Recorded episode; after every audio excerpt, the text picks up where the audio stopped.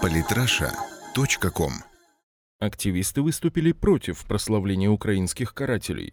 Святослав Князев, в Москве на днях произошел без преувеличения грандиозный скандал. Все либеральные СМИ просто задыхаются от возмущения. Сразу две акции протеста прошли прямо на выставке в Сахаровском центре, на экспозиции которой выставлены материалы, прославляющие украинских неонацистов, убивавших мирное население в Донбассе. Об открытии в Сахаровском центре этой выставки средства массовой информации сообщили 28 сентября. Речь идет о работах белорусского фотографа Александра Васюковича, победителя конкурса «Прямой взгляд-2016». В 2014 году он отправился на Украину снимать события Евромайдана, где задержался для того, чтобы сделать серию фото первых добровольцев, отправившихся в Донбасс громить мирные дома. Представлены они были хорошими ребятами, улыбчивыми, доброжелательными. И не скажешь, что за несколько минут до этого они держали под дулом автомата детей, вымогая у их родителей драгоценные вещи или брали в заложники мирное население. Речь идет о боевиках так называемого добровольческого батальона территориальной обороны «Донбасс», созданного в апреле 2014 года олигархом Игорем Коломойским и скандально известным Семеном Семенченко, по сути уголовником из Севастополя, которого по-настоящему зовут Константин Гришин.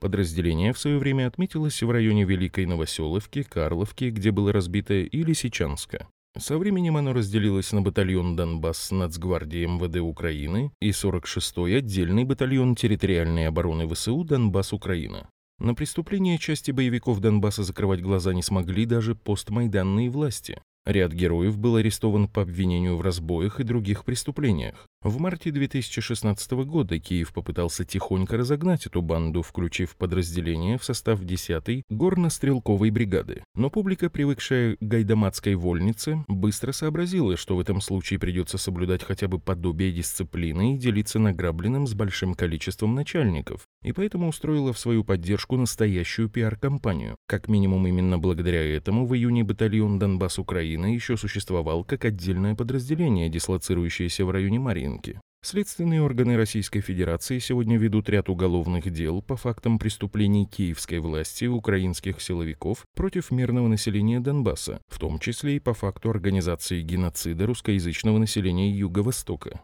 В связи с этим все боевики так называемых добровольческих батальонов – это потенциальные фигуранты уголовных дел. Более того, часть бандитов из батальона «Донбасс» на самой Украине проходит по делам общекриминального характера. Ну и как вишенка на торте. Создатель батальона Семенченко Гришин открыто пропагандирует агрессивную войну против Российской Федерации. В этой ситуации прославление боевиков в самом сердце России Москве – это плевок в лицо всему российскому народу. При этом фотограф Васюкович откровенно глумится. Многие из тех, кто были на Майдане, теперь шли воевать как добровольцы. Тогда я решил поехать и сделать проект именно об этих людях. Я задавал героям разные вопросы. Кто они, откуда, кем работают, были ли на Майдане и почему вообще решили пойти воевать. У патриотически настроенных граждан подобное не могло не вызвать негативных эмоций. Сначала свой протест выразил московский художник и ученый-искусствовед Антон Беликов. Позже он объяснил, что он, как человек, защищавший диссертацию по эстетике, способен отличить пропаганду от искусства. И отец четырех детей в обычной жизни восстанавливающей храмы не нашел ничего лучше, чем зайти на выставку и залить фотографии карателей краской.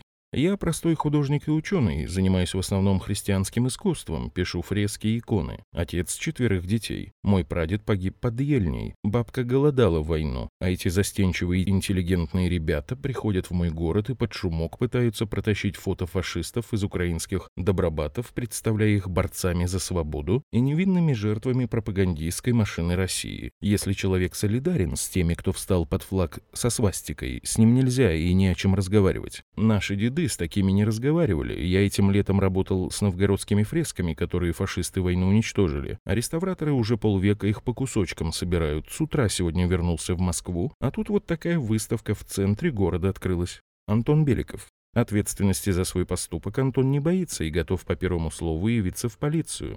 Позже, 29 сентября, в Сахаровский центр пришли выразить свою гражданскую позицию активисты казачьих и патриотических организаций, оставившие организаторам сомнительного мероприятия символическую банку крови, которая должна напоминать о том, что их герои творят с мирными жителями Донбасса. Рассказывая о произошедшем, нельзя не упомянуть, что Сахаровский центр – это проект НКО под названием «Общественная комиссия по сохранению наследия академика Сахарова». Финансируется она в том числе связываемой с ЦРУ американской организацией организации «Национальный фонд за демократию» и структурами международного спекулянта-русофоба Джорджа Сороса. Год назад Сахаровский центр, признанный иностранным агентом, уже был оштрафован на 400 тысяч рублей за нарушение российского законодательства. Организованная же им выставка, прославляющая представителей украинского неонацизма, причастных к массовым преступлениям в Донбассе, заслуживает как минимум того, чтобы Минюст России проверил устроившую ее организацию и принял принципиальное решение о возможности ее работы в нашей стране. Жалобные же призывы Сахаровского центра защитить его от несправедливых нападок, связанных со статусом иноагента, звучат теперь просто абсурдно. Любопытно, кстати, за чей конкретно счет была организована выставка, прославляющая убийц. Неужели ее оплатили российские меценаты? Есть по этому поводу очень сильные сомнения. Наши доморощенные фанаты Запада весьма прижимисты, лишним подтверждением чему послужило провальное финансирование думской кампании Гудкова.